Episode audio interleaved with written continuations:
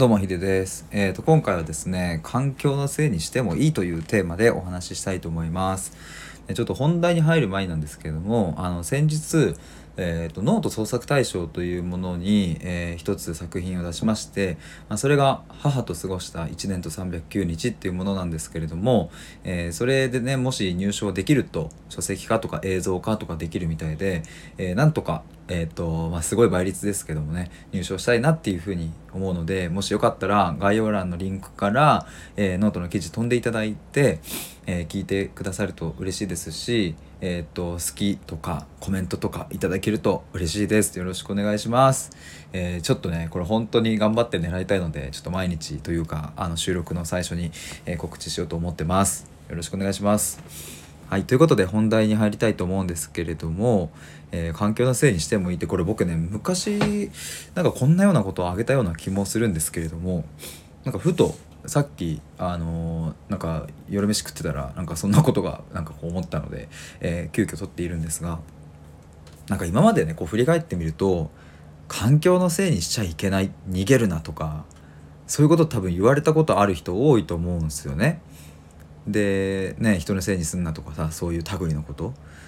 でなんか、まあ、よくよく考えてみるとこれって、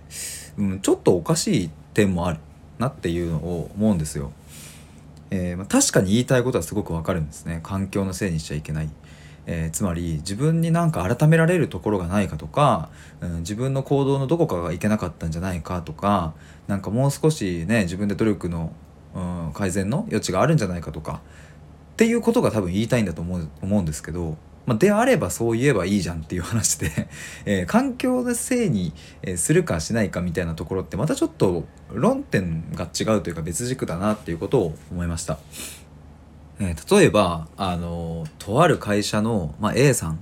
をちょっと想像してほしいんですけれども、まあ、その A さんがねこうじゃあ営業マンとして、えーいろいろこう入社してね間もない頃にねこういろいろ壁にぶつかってるところをちょっとこう思い浮かべた時に、まあ、上司からねこうなんかお前はいつもあのなんかダメだみたいな環境のせいにして、えー言い訳ばっかだみたいなことを言われた時に、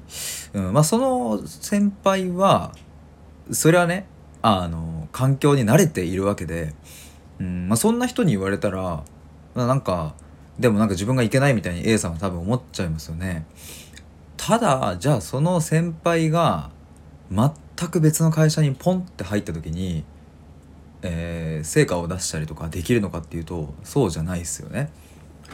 なんかそういうシーンが来るときっとその先輩は環境のせいにするんだろうなって僕は思って、えーしまう、まあ、何が言いたいかというとそれは上の人が下の人に環境のせいにするなっていうのは自分がその環境にいるからであってそしてその下の人はその言葉をあまりにも鵜呑みにするとちょっと危険だなっていうことを思いますね。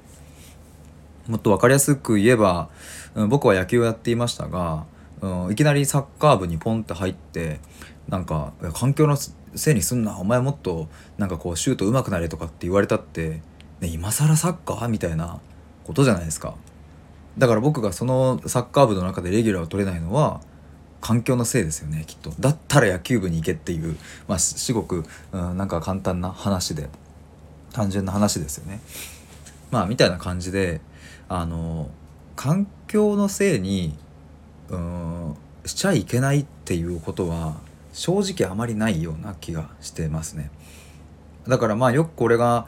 転職のね理由とかで環境のせいにしてるとまた同じ目に遭うとかっていうのも言うと思いますけれどもえっとそれはあながち間違いではないっていうのはえっと環境のせいにしているその原因は何なのかっていうところが分かっていなかったりするから同じ目に遭うだけであって、えー環境のせいにしてしまうあなたが悪いっていうことではないっていうふうに、え僕は思っております。だからまあねなんかこういうのってねうん自分のなんかせ自分の責任で考えろとかっていうふうに言われるからさなんかさその多責思考他人に、えーのせいにするみたいなそういう思考って良くないよねみたいなやっぱ言われるわけじゃないですか。なんかちょっと思ったな。このこの収録ちょっと次になんかもう少しうん、まあ、その範囲を広げて自責と多責みたいな、うんね、自責の念でみたいな言うじゃないですか、えー自責と多責についてちょっともう一本収録撮ってみようかなというふうに思いました。はい。以上です。